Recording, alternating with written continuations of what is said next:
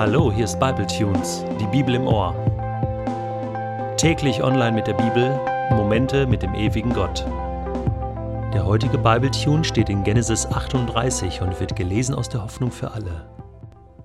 Um diese Zeit ging Judah von zu Hause fort. Er zog hinunter zur Stadt Adulam und wohnte bei einem Mann namens Hira. Dort lernte er die Tochter des Kanaaniters Shua kennen und heiratete sie. Die beiden bekamen drei Söhne: Er, Onan und Schela. Bei Schelas Geburt wohnten sie gerade in Kesib. Als der Älteste erwachsen war, verheiratete Judah ihn mit einem Mädchen namens Tamar. Aber der Herr verabscheute, wie dieser sein Leben führte. Darum ließ er ihn sterben. Da ging Judah zu seinem Sohn Onan. Du musst Tamar heiraten, forderte er ihn auf. Das ist deine Pflicht als ihr Schwager, damit sie noch einen Sohn bekommt. Er soll als der Sohn deines Bruders gelten. Aber Onan wollte keinen Sohn zeugen, der nicht ihm gehörte. Jedes Mal, wenn er mit Tamar schlief, ließ er seinen Samen zu Boden fallen. Aber das missfiel dem Herrn, und er ließ auch ihn sterben. Da sagte Judah zu seiner Schwiegertochter: Geh in dein Elternhaus zurück und bleib so lange Witwe, bis Schela erwachsen ist. Weil er aber befürchtete, dass auch Schela sterben könnte wie seine Brüder, dachte er nicht daran, die beiden zu verheiraten. Tamar ging in ihr Elternhaus zurück. Einige Zeit später starb Judas Frau, die Tochter Schuas. Als die Trauerzeit vorüber war, ging Judah mit seinem Freund Hira nach Timna, wo gerade seine Schafe geschoren wurden. Tama erfuhr, dass ihr Schwiegervater auf dem Weg nach Timna war und fasste einen Plan. Denn inzwischen hatte sie gemerkt, dass Schela, der längst erwachsen war, sie nicht heiraten sollte. Sie zog ihre Witwenkleider aus, verhüllte sich mit einem Schleier und setzte sich an den Ortseingang von Enajim, das auf dem Weg nach Timna liegt. Als Judah vorbeikam, hielt er sie für eine Prostituierte, weil ihr Gesicht verhüllt war. Er ging zu ihr an den Wegrand. Lass mich mit dir schlafen, forderte er sie auf, ohne zu wissen, wen er vor sich hatte. Was bekomme ich dafür? wollte Tama wissen. Ich werde dir einen Ziegenbock aus meiner Herde bringen, versprach Judah. Nur wenn du mir ein Pfand dalässt, bis du ihn bringst, bekam er zur Antwort. Gut, was soll ich dir geben? fragte er. Deinen Siegelring mit der Schnur und deinen Stab. Er gab ihr, was sie verlangte. Dann schlief er mit ihr, und sie wurde von ihm schwanger. Danach ging Tama nach Hause, legte ihren Schleier ab und zog die Witwenkleider wieder an. Judah schickte seinen Freund Hira, um der Frau den Ziegenbock zu bringen und das Pfand zurückzuholen. Aber Hira konnte sie nicht finden. Er fragte die Leute in Enaim, wo ist die Hure, die an der Straße saß? Hier gibt es keine Huren, antworteten sie. Da ging er zu Judah zurück und erzählte ihm alles. Dann soll sie das Pfand eben behalten, sagte Judah. Wir setzen uns nur dem Gespött der Leute aus, wenn wir noch weiter nachforschen. Schließlich habe ich mein Bestes versucht. Etwa drei Monate später wurde Judah berichtet, deine Schwiegertochter Tama ist schwanger. Sie hat sich mit einem Mann eingelassen. Bringt sie sofort aus dem Dorf heraus, schrie Judah. Sie soll verbrannt werden. Als man sie hinausschleppte, ließ sie Judah ausrichten: Der Mann, dem dieser Siegelring und dieser Stab gehören, ist der Vater meines Kindes. Erkennst du sie wieder?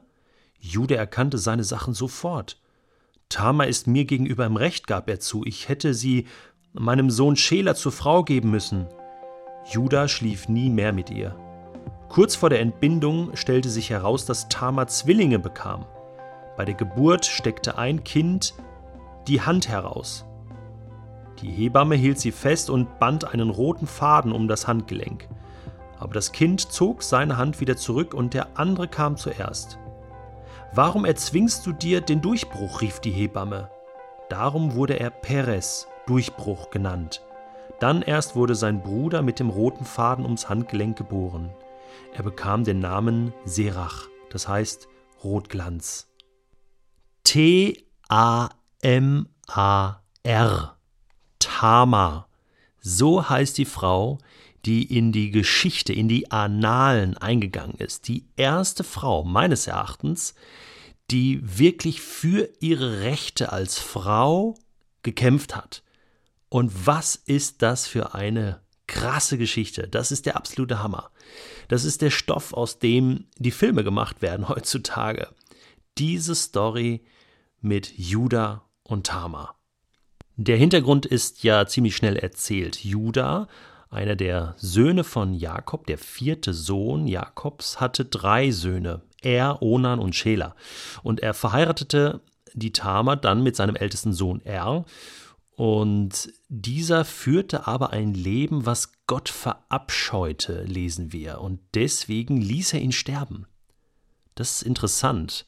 So eine kleine Nebenbemerkung hier in diesem Text, die uns stutzig werden lässt.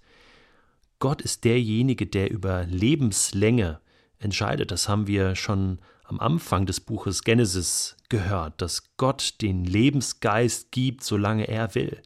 Und auch hier es gibt einen Punkt, wo Gott sagt, ich möchte einfach nicht, dass dieser Mensch weiterlebt. Und er setzt einen Stopp. Und er beendet ein Leben.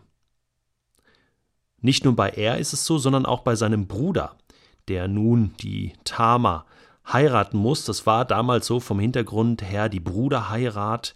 Eine Frau war schutzlos, sie brauchte einen Mann, sie brauchte Familie, sie brauchte Kinder, sonst konnte eine Frau in der damaligen Zeit nicht überleben. Und deswegen macht Judah hier das einzig Richtige. Er nimmt jetzt seinen zweiten Sohn, den Onan, der jetzt die Tamar heiraten soll und ein Kind gebären soll.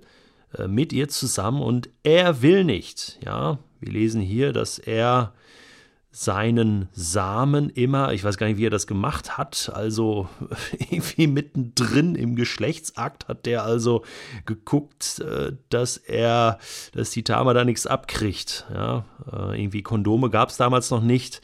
Onan hat das anders gelöst. Und da, das gefiel Gott auch nicht. Und sagt, was ist das denn für eine Sauerei? Und Onan stirbt auch früher, als er vielleicht gemusst hätte. Und jetzt gab es dann noch den Schela, den jüngsten Bruder, der war aber noch so jung, dass er noch nicht heiraten konnte.